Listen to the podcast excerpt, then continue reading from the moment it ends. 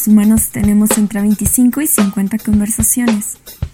En todas ellas hay un factor de coincidencia. El marketing. Y es que no lo habías notado, pero despertamos y observamos marcas, desayunamos con marcas, vamos al baño con marcas, e incluso el marketing está en la política que a diario vemos en las noticias. Sí, la política. Es por eso que creamos este espacio, para delimitar y observar cuando hablamos de marketing, cómo en la más simple conversación este tema está presente.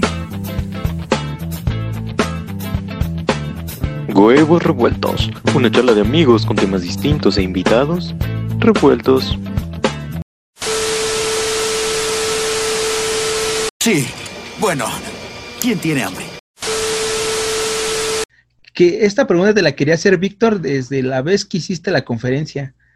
Y, no se le ocurrió, no sé por qué, digo, después me dijo. ¿Cuál? ¿Cómo se planea un festival? Pero ¿cómo plan lo planeas desde el lado de ver la gente que va a ir, eh, el artista que tiene que estar, todo, todo eso? Si nos pudieras platicar un cachito. Ah, sí, ándale. sí, ándale.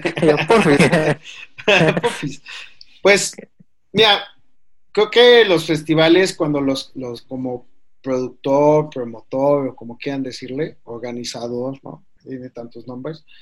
Realmente lo haces por, empieza siendo algo que por, te gusta, por gusto, ¿no? O sea, creo que es el, el nacimiento de hacerlo cuando ya te dedicas a eso o cuando ya tienes esa parte creativa de decir, bueno, pues quiero hacer un festival, pero pues cómo, y te lo llevas a la cabeza justamente pues viene de ese eh, nacimiento de cómo lo empiezas a imaginar, ¿no? Entonces, y eso pues nace a que pueden ser muchos géneros musicales, ¿no? Pero vamos a hablar como si fuera un género de música electrónica, ¿no? Vayamos a algo que está popular al día de hoy. Este, y creo que empiezas, empiezas por la parte de decir, bueno, pues quiero hacer un evento electrónico. Pero viene esa parte controversial, donde que empieza a cruzar por tu cabeza, y creo que es algo que efervescentemente lo, lo, empiezas a tú lo percibes como promotor porque estás dentro de la industria y, y, sabes qué tipo de artistas o qué tipo de bandas o qué tipo de géneros son los que pues están siendo más taquilleros, no más sonados ahí hay un gran, er-, hay un gran error que muchos hemos cometido, que a veces escuchas una misma canción en la radio y la escuchas y la escuchas y la escuchas y dices, no manches, esa, ya esa canción la traigo en la cabeza súper, súper metida. No quiere decir que porque esa canción sea muy popular, quiere decir que esa va a ser, esa banda o ese grupo eh, va a meter un montón de gente hay, hay bandas, hay grupos que son taquilleros y a veces hay taquilleros que son silenciosos, ¿no? Que a veces no los escuchas tanto en la radio, pero tienen un nicho bastante fuerte y muy afín a que, y muy fuerte en el tema de que pues tiene fans este, que, van a, que, que pagarían o van a pagar por verlo. Entonces, es algo que cuando eres promotor, y es un gran consejo también, y es un gran error que en algún momento llegue a cometer, es que no, no te puedes convertir, convertir en un promotor de muchos géneros musicales, ¿no? De ah, hoy voy a hacer uno de banda y mañana voy a hacer uno de electrónica y pasado mañana voy a hacer uno de pop y después voy a hacer uno de, este música indie, por ejemplo, como de música con el Corona Capital. Tal vez, tal vez, y ni siquiera Ocesa lo puede hacer, te voy, a dar, te voy a dar un gran ejemplo. Todos dicen, bueno, pues es que Ocesa hace de todos. ¿Por qué tú no puedes hacer de todos? No. Ocesa es un holding, es una empresa muy grande, pero tiene abajo a todos sus promotores.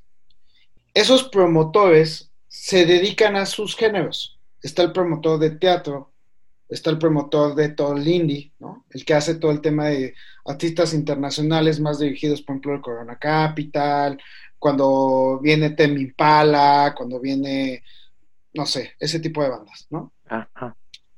Eventos internacionales, Maroon 5, este, eh, no sé. Viene el promotor, por ejemplo, de todo lo que es latino, ¿no? que es Vive Latino, por ejemplo. Es muy raro que veas el promotor que hace un Vive Latino que esté haciendo, que esté metido con temas de un Corona Capital, por ejemplo. O que esté metido con temas de teatro. Definitivamente no, no se meten en ese rollo porque no, no tiene ese conocimiento tal vez, o tal vez no tiene ese sentido de saber qué, qué tipo de bandas o qué grupos van a ser funcionales, o qué tipo de obras de teatro van a poder comprar o formular para que sean un éxito en sus teatros. Entonces no se pueden combinar, son distintos, aunque es una gran una, una empresa maestra la que la que gobierna todo eso y es una misma marca la que ves en todos los flyers de la publicidad que dice Ocesa, Ocesa, Ocesa, ¿no? Pero realmente internamente y, operativamente son diferentes cabezas las que llevan ese tipo de géneros. Entonces, como promotor, te encasillas o te encabilas a un género musical, ¿no? Eso es, eso es lo que normalmente funciona, eh, se empiezan a casar. Obviamente de repente agarras, muerdes un poquito de más de otras cositas, ¿no? Estás dedicado a la música electrónica, pero de repente te agarras algo de algún buen deal o algún buen negocio y haces algo de stand-up, por ejemplo, ¿no? Pero tal vez el público electrónico no, en ciertos géneros, no es muy distinto al público que va a ver un stand-up, ¿no? A mí me puede gustar la música electrónica, pero también me gusta echar desmadre y llevar a mi novia o a mi pareja o una chica a una noche de stand-up y reírnos, ¿no? Y cotorrear un rato. Eso no, quiere, eso no cambia mi género musical. Entonces, no te está sacando de tu camino. Entonces, ya que tienes tú ya esa, esa parte definida, como promotor sabes entonces qué artistas son los que generan ventas y que son taquilleros y qué artistas solamente suenan, suenan, suenan, pero cuando lo anuncias en un flyer, en una publicidad y demás, te cuesta mucho trabajo vender boletos o no vendes ni boletos, ¿no? Y dices, no puede ser, si es un artista súper conocido, ¿cómo no vendió boletos, no? Y así me ha pasado en muchas ocasiones, ¿no? hasta que fui aprendiendo a que hay artistas que pues, no, no, no, jalan. Cuando ya tienes a tu, ya tienes a tu artista, ya, ya tienes una, idea de decir, bueno, ¿qué artistas quiero? Este, son jaladores, son taquilleros, vas a la parte en donde lo voy a hacer, ¿no? Entonces, obviamente como productor, pues tienes que decir, ah, bueno, pues lo tengo, este tipo de género de música lo puedo hacer en un teatro, o lo puedo hacer, es una fiesta underground, ¿no? Lo puedo hacer en un antro, lo puedo hacer en un bar, lo puedo hacer en una bodega, lo puedo hacer en una terraza, no sé, ¿no? Dependiendo de las capacidades. Ya que tienes una cierta cantidad de opciones y que tienes una idea de cuánta gente tal vez puede jalar ese artista, tienes que tener una idea, un, un estimado vas a buscar al artista y tal vez al artista también tienes un estimado de cuánto puede costar. En el caso de la música electrónica, por ejemplo, este, todo va por ofertas, es como una tipo subasta cuando vas a comprar un artista. Las artistas están recibiendo en todas sus fechas a nivel mundial, están recibiendo propuestas.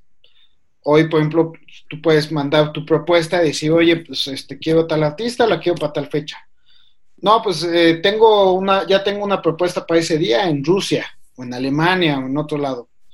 Pero dime cuál es tu oferta. Tú pichas por oferta, ¿no? Entonces tú como promotor y con el tiempo vas aprendiendo a cómo ofertar más o menos cuál es el tabulador de costos de los artistas, ¿no? Dependiendo del tipo de artista. Entonces tú le dices, no, pues eh, te aviento 10 mil dólares mi oferta es 10 mil dólares más, más gastos. Y la agencia te contesta, puede que te conteste y te diga, no, ¿cómo crees? Estás muy abajo, ¿no? Precio COVID. Precio, precio COVID. ¿no? bueno, y que sí, ¿eh? ahorita hasta internacionalmente existe, sí, está el precio COVID, ¿no? Y este, entonces, no, estás muy bajo. Bueno, le contestas y dices, bueno, ¿en, cuánto está la oferta? Así, tal cual.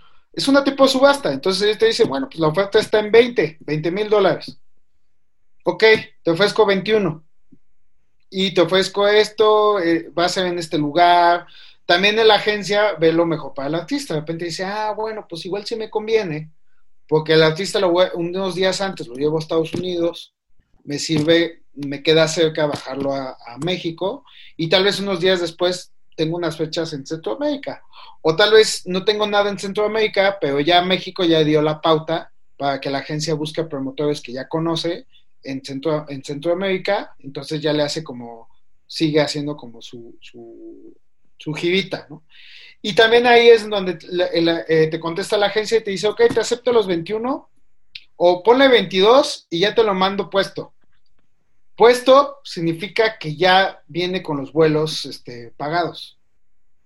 Ya no tienes que pagarle los, eh, los vuelos. A veces nada más ya nada más el hospedaje y viáticos. Y hay muchas, hay otras veces que ya te lo, te dicen casi casi llave en mano. Llave en mano es que ya, ya con hotel, ya viáticos y todo. O sea, ya te estás pagando sus 22 mil dólares, tal vez, ya quedó la oferta, ya quedó aceptada, pero ya viene con todo puesto. Ah, ok. Ya cuando ya tú, obviamente tú ya hiciste una preplanación, una famosa corrida financiera aunque en, España, con los europeos no les digas nunca corrida porque es una grosería. Haces tu balance financiero para los que nos estén escuchando y que sean de Europa, ¿no? O españoles, no nos vayan a malentender, ¿no? Que ya una vez me pasó. O sea, llegué a, España diciendo, digo, corto, corte este, informativo, llegué a España a una junta con un, pues allá, allá, este, bueno, era como el delegado de una, de una comunidad, de, un, como un municipio de España. Le dije, oye, voy a hacer un, un, festival de polvos.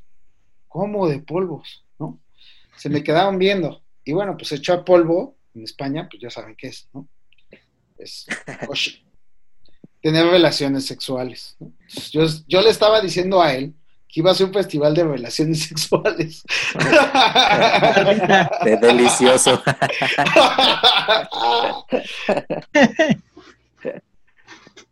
No creas, a veces hay que tener cuidado con eso, con los artistas. Bueno, entonces ya tienes tu oferta, haces tu balance financiero y es súper importante que, que tu punto de equilibrio, ya poniendo todos los gastos, ya poniendo un, boleto, un costo de boleto que, como promotor sepas que pueda venderse, que sea un costo pagable. Entonces, haces tu balance y tu punto de equilibrio no puede pasar del 60%. Ya estás en la, ya es, ese, ese es tu tope. Entonces, ¿por qué? Porque entonces empieza a ser un, un evento o muy riesgoso o muy poco rentable estás arriesgando mucho, estás arriesgando más del 60% de la, de, o sea, del costo del evento como tal, como negocio, y, y, este, y tu rentabilidad, aunque por más que te salga súper bien, pues tal vez ganas muy poco, y el riesgo fue muy alto y la retribución muy baja.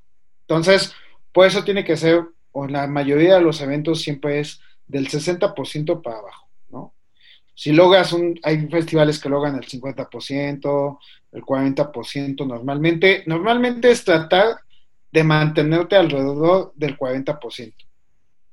Entonces, para que tengas ese margen de entre el 50 y el 40% este, de utilidad o no, no tengas mucho riesgo de, tener una pérdida. Ahora, algo que deberías de muchos de pensar y muchos a veces se les olvida como promotores cuando van a empezar un, nuevo festival, un nuevo concepto, es que sobre todo crear un concepto. Muchos dicen, ah, voy a crear un festival, voy a hacer un festival. Y solo piensan en el negocio del festival de solo ese día. Cuando todos los negocios a nivel global o en la mayoría de los negocios, cuando vas a abrir una tiendita o vas a abrir un restaurante, haces, un, haces una, un balance financiero de un negocio de que va a ser de dos, tres, cuatro o cinco años, ¿no? Y haces una corrida, una amortización de qué es lo que va a suceder durante el primer año, el segundo año, el tercer año, y como inversionistas o accionistas te dicen, bueno, ¿en qué año recupero mi dinero?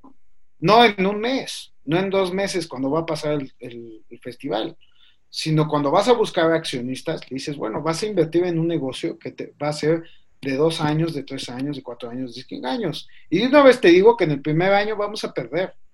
Y en el segundo, tal vez quedemos tablas. Y en el tercer año, ya ganemos. Y en el cuarto año ya recuperamos todo lo que perdimos y ya tenemos utilidad. Y el quinto año, pues agárrate porque ya vamos a ir a comprar el Ferrari, ¿no? O vamos a crecer el negocio o vamos a ver más canales de, de, negocio, pero ya tuvimos un crecimiento. Eso es, eso es como debería de funcionar, como muchos, pues, no planean o no hacen sus corridas financieras y su planeación financiera de los eventos para una cierta cantidad de años. Si no, nada más se piensa, no, pues vamos a hacer una fiesta, vamos a pensar en una fiesta. Oye, pues vamos a planear una fiesta. Y solo piensas en la fiesta, ¿no? Y no piensas que tal vez, ¿cuándo vas a volver a hacer la fiesta? ¿Cada cuántas veces la vas a hacer? Si la vas a hacer una vez al año, si este año, ¿qué tanto puedes resistir en perder, ¿no? y este y cuánto es la inversión que vas a ocupar para los tres años. No pienses en la inversión de un solo año, sino en la inversión que vas a ocupar durante los tres años prorrateados, ¿no? Tu pérdida prorrateada, ¿no? Para que llegues por lo menos a salvo a un tercero, un cuarto año, más rápido, pues mejor, ¿no? Y si la pegas en la primera, pues qué bien. Pero ahí es en donde quiebran muchos eventos, ¿no? Y quiebran muchos promotores y muchos, porque así he visto un montonal, ¿no? No, vamos a planear una fiesta y todo, y ya nomás los veo cómo la hacen y pues, cómo luego están dándose los dedos porque ya le deben dinero a todo el mundo o, saca, o perdieron el dinero de sus papás, ¿no? Entonces, así he visto muchas experiencias. Entonces, porque pues obviamente pues hay una dinámica financiera para hacerlo, pero en general pues así planeas un evento en cuestión más crudo, ¿no? Pero pues viene la parte divertida. Para mí es la divertida, ¿no? Cuando vas a los scoutings, haces tu planeación, tienes esa libertad creativa de decir, bueno, pues aquí me gustaría que fuera, hubiera un arco, el escenario me lo imagino allá, aquí me gustaría que hubiera, este, que estuvieran las barras de cerveza o de alcohol. Obviamente, pues hay empresas que se dedican a hacer pues, también ese tipo de, o sea, también hay que creer en la gente experta, ¿no? Tú puedes imaginarte como decir, güey, yo me imagino ahí el escenario. Ahí no puede ir el escenario. No, pues porque por acústica, por logística, por protección civil, por muchas cosas, ¿no? Por isóptica, ¿no? No, no, no puede ir ahí el escenario. Bueno, está bien. Bueno, pues pues ya me lo imaginé de este lado, pues ya que. Haz un esfuerzo por imaginártelo allá. Exacto. Bueno, está bien, ¿no? Y, la parte también, la parte creativa, ¿no? Eh, esa, esa parte tan padre como cuando creas una marca, pues creas un nombre de un festival, ¿no? Y, y crear la imagen, sentarte con el diseñador y decirle, bueno, pues cómo quiero que sea el flyer, ¿no? Y bueno, pues si tienes el conocimiento mercadólogo de cuál va a ser tu estrategia para vender los boletos, ¿no? Ya sea con, pues con gente de relaciones públicas, ante conferencias de prensa, con prensa, con medios, con publicidad en la calle, publicidad este, de televisión, de radio, bueno, por todos lados lo que tengas que hacer, ¿no?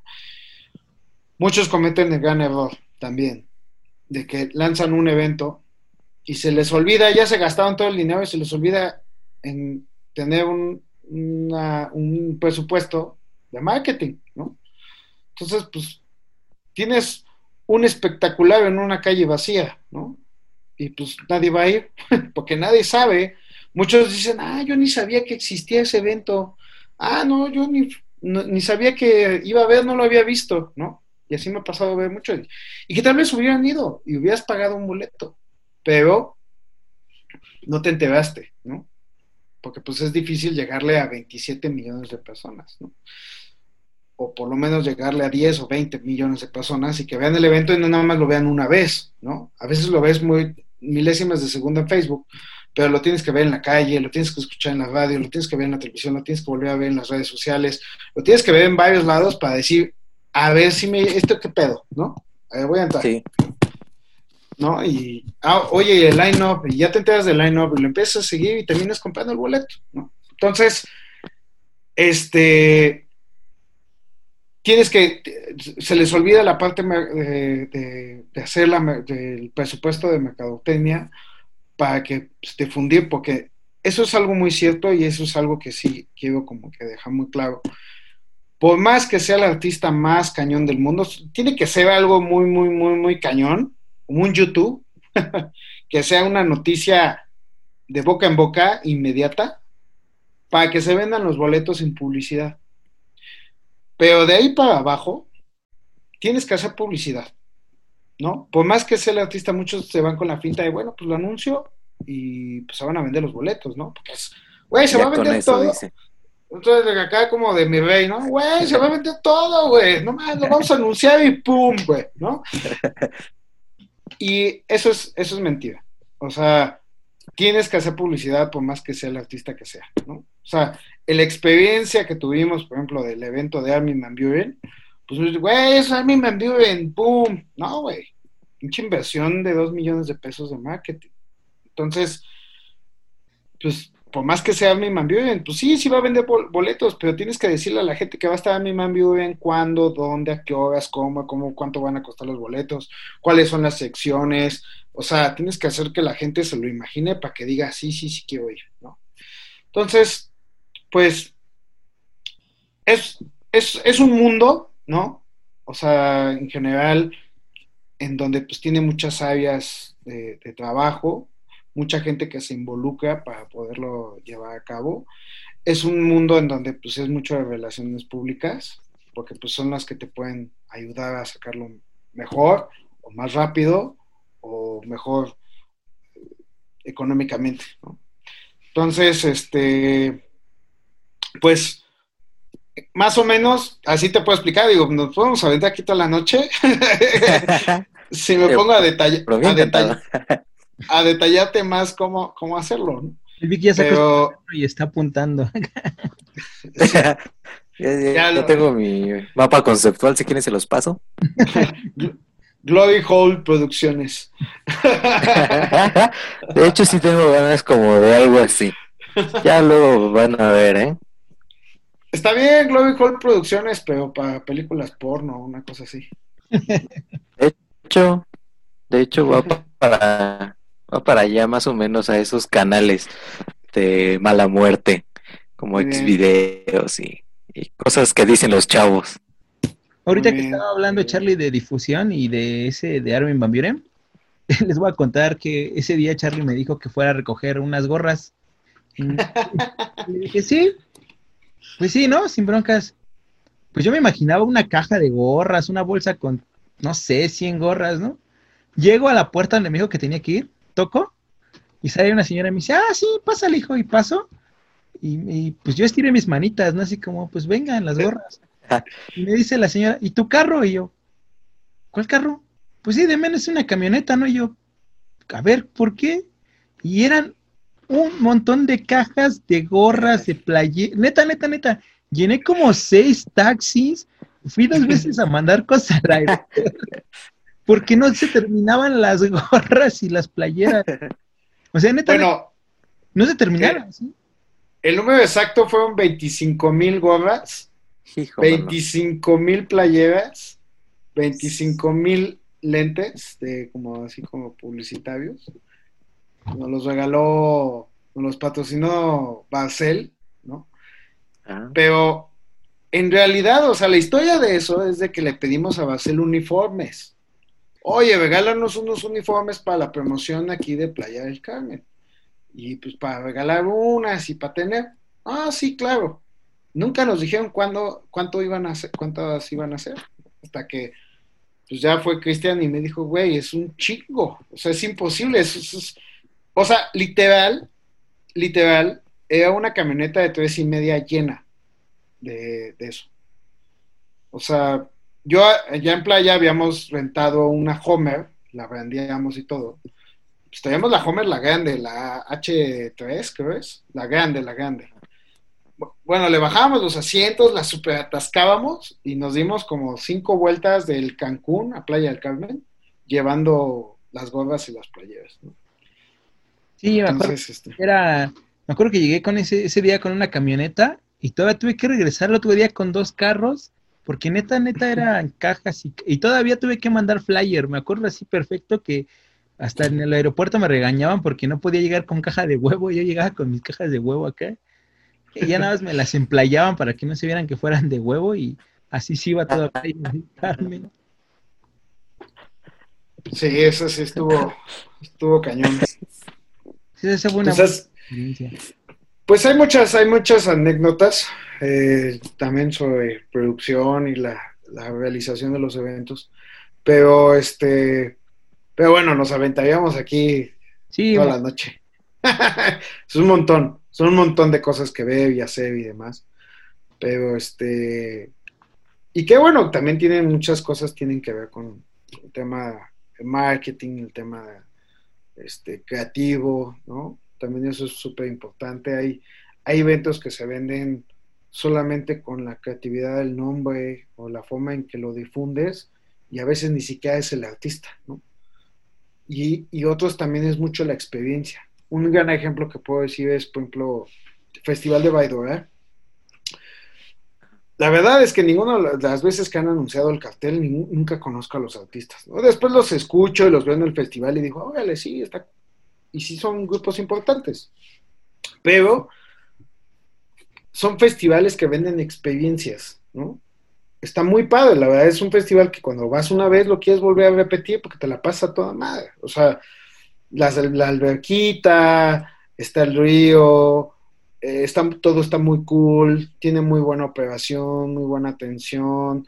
Es un evento que no para, pero aparte allá adentro te sientes protegido, es muy seguro tiene, pues, acampas y es muy ordenado el camping, este, tiene regaderas, o sea, logísticamente tu, experiencia como usuario es muy buena.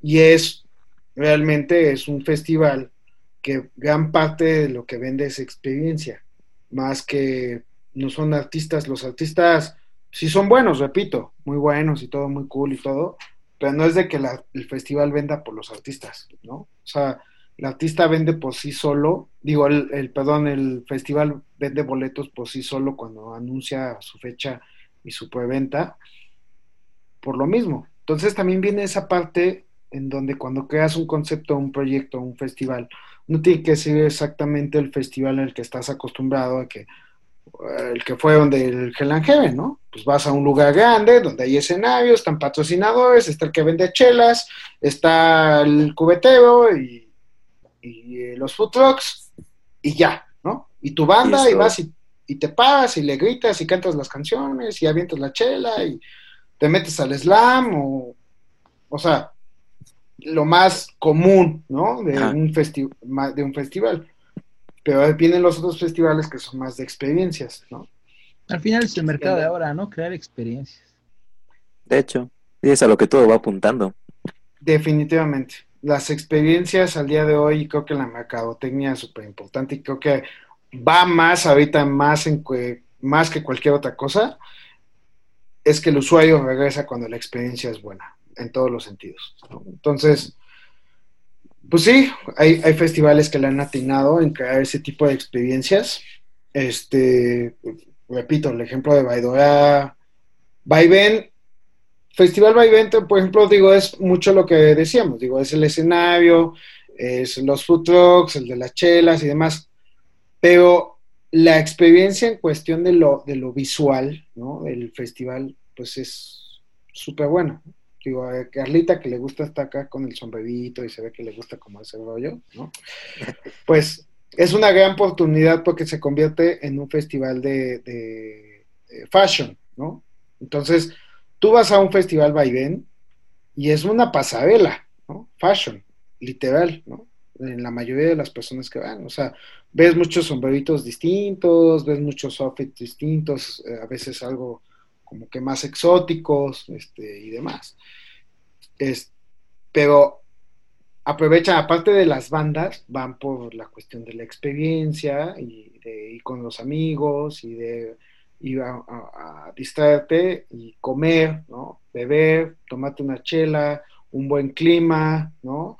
Un lugar visualmente hermoso, ¿no? En donde se hace vaivenes, Jardines de México es súper espléndido, los jardines, es el jardín floral más grande de, este, de México y de los más grandes a nivel Latinoamérica. Y lo tenemos aquí a una hora de la Ciudad de México. Entonces, y, realmente es súper cuidado y es, tiene una infraestructura impresionante. Entonces, muchos no lo conocen, ¿no? Y lo conocen cuando van al festival y quedan extasiados. Dices, oye, y aparte están los jardines este, temáticos y demás, ¿no? El jardín italiano lo rentan para bodas y bodas super, super pro, ¿no? Y el japonés y todo. O sea, cuando te metes, es, es un parque floral que, que, ves conejos corriendo. O sea, ya cuando hay mucha gente se guardan, pero a nosotros nos toca en el montaje, que somos poca gente los que estamos, y vemos correr conejos, y vemos correr, correr ranas o sapos de este tamaño, o sea, gigantes, ¿no? Y mucha fauna, mucha fauna, ¿no? Natural en, ese lugar. Y ahí se hace un festival, ¿no? Entonces, pues obviamente la experiencia es, pues es, es muy buena, ¿no? Entonces, creo que eso también tiene que ver mucho con el tema de, la realización de un evento, de un proyecto, la experiencia que le vas a brindar al público. Y a veces es más eso lo que vendes que lo que pueda vender el artista, ¿no? A veces, pues, sí, vas a ver al artista, pero me ha tocado ver mucha gente que ni siquiera, o sea, va y escucha las bandas, pero es como que la música de fondo. No es porque estás ahí de, ah, sí, güey, no manches, soy fan de este grupo, lo quería ver. No, es la música de fondo, ya. Y estás cotorreando, estás en la experiencia, ¿no? Entonces, pues, este, las experiencias de, de crear en todos los sentidos, creo que también es súper, súper importante, ¿no? Y la atención al cliente también. Que tu experiencia de ir al festival entraste rápido, las chelas estaban frías, los baños pues, no estaban decentes, ¿no? Por lo menos decentes, porque pues un San siempre va a ser el terror. en el, festival en el que estés, en el que estés, siempre son el terror. Bueno, Charlie, eh, te queremos agradecer mucho por este podcast. No te preocupes. Eh, muchísimas gracias por, por regalarnos el tiempo. Y si nos quieres dar tus redes sociales, decirlas para... De todos modos, yo cuando edito las pongo aquí abajo, pero también para que la gente que escucha en Spotify y en todas las plataformas en las que está disponible, eh, que escuche tus redes sociales. Pues, eh, pues tengo varias, pero pues en Instagram me pueden encontrar como Charlie, Charlie con Y Charlie Rockefellers, con doble L. Charlie Rockefellers y Mine Producciones. Mine es mente en inglés, M-I-N-D Producciones. Y Total Beat Music, arroba Total Beat Music. En cualquiera de las tres. Ahí tengo más, pero pues, creo que son las tres principales. bueno, Charlie. Muchísimas gracias por el catálogo yo creo que a, nombre de los tres eh, te lo agradecemos mucho. Es, yo creo que aparte de esto fue una clase, fue más que un podcast normal. una completa y pues muchas gracias por el tiempo y por hablarnos más de lo que está atrás de lo, de lo que la gente no ve normalmente en un festival. No, pues un gusto, de verdad, cuando, cuando gusten y pues encantado, creo que nos encanta a nosotros estar ahí diciendo las cosas, ¿no? Entonces, pues este, espero en algún momento podamos este, extendernos un poco más. ¿no? Sí, Charlie, muchísimas gracias. Ojalá que sí. bueno, pues que estén bien, descanse, Carlita, Víctor, Cristian. Gracias. Vale, nos vemos, chao. Chao. Bye. Aquí termina Huevos Revueltos.